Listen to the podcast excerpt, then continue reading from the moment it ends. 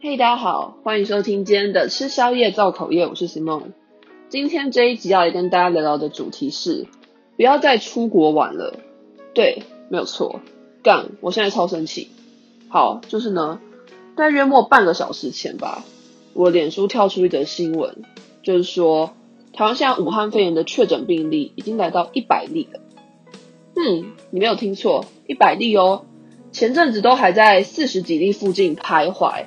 结果最近这几天的时间就咻增到一百例了，而且这一百例当中呢，有很多很多起案例，应该说病例，都是趁着现在三月，你知道防疫期间机票很便宜，他们就买了这个便宜的机票，然后自以为很聪明，你知道赚到的这种心态溜出去玩，结果溜回来的时候呢，就确诊武汉肺炎。然后我这几天看到这些事情一直在重复的发生。我就是很生气，我真的是一把火直接烧上来，就是我真的不懂为什么那些人现在还要执意出国，我真的不懂哎，就你们老老实实待在家里不行吗？怎样？就是台湾不好吗？你为什么一定要挑现在这个防疫时机点出国？然后那些人就会说，哦，我出国的时候那个旅游警示还是二级啊，没有三级啊，所以出国一下应该没有关系吧？我想说，干。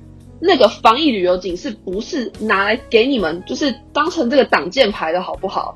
今天不管你要去的国家是一级、二级还是三级，或是你要去的那个国家有没有人确诊武汉肺炎，这些都不是重点。重点是现在在这个防疫的时机，你就不应该出国，因为你一出国，你到机场，你知道机场是一个很容易会感染武汉肺炎的地方。因为机场有各式各样国家的人，每天这样子来来去去，所以即便你要前往的那个地方没有人确诊武汉肺炎，可是你在机场或是你在飞机上，你还是有可能会被感染。那就再更不要说现在三月嘛，我录这个 podcast 的时候是三月十八好，大概从三月初开始，武汉肺炎就已经在全球蔓延开来了，所以基本上你不管去到哪一个国家，那个国家一定都会有人确诊武汉肺炎。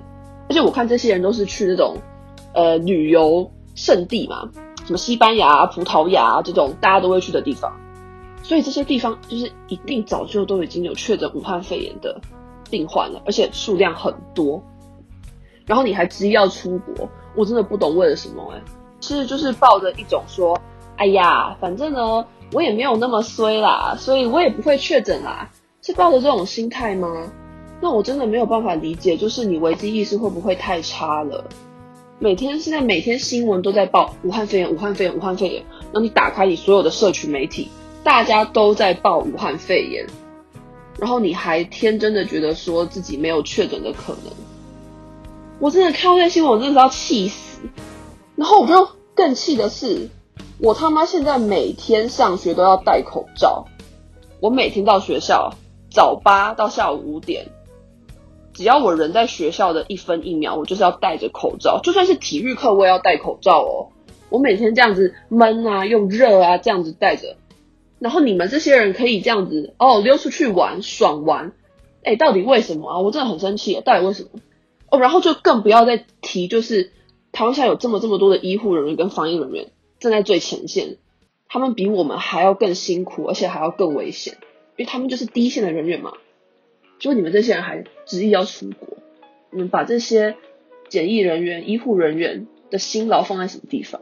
所以呢，我今天录这一集，我就是想跟大家说，如果你现在身边有人还在计划要利用这种哦机票便宜的小聪明出国的话呢，麻烦你跟他说，请他就是给我他妈好好待在台湾，不要再出去了。或者如果你身边有人刚从国外回来，没有好好居家检疫的话。就是也可以提醒他一下，如果不听的话，就用骂了。对，没有什么好不能讲。嗯，这接下来就是这样，好凶哦，呵呵，自己都往那觉得自己好凶，但我真的真的很生气，所以我就想要录一集这样子。好，那今天的节目就是这样，希望有把大家这几天的怨气也一起喷出来。嗯，那如果你有什么想跟我说的话呢，可以到 First Story 找我。或是你在 IG 搜寻吃宵夜造口业一七年 gossiping 就可以找到我的这个节目的 IG。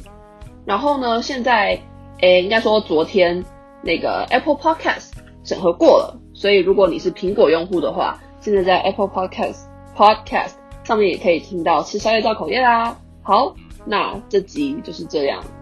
诶，希望大家都健健康康的，不要生病。好，就是这样，拜拜。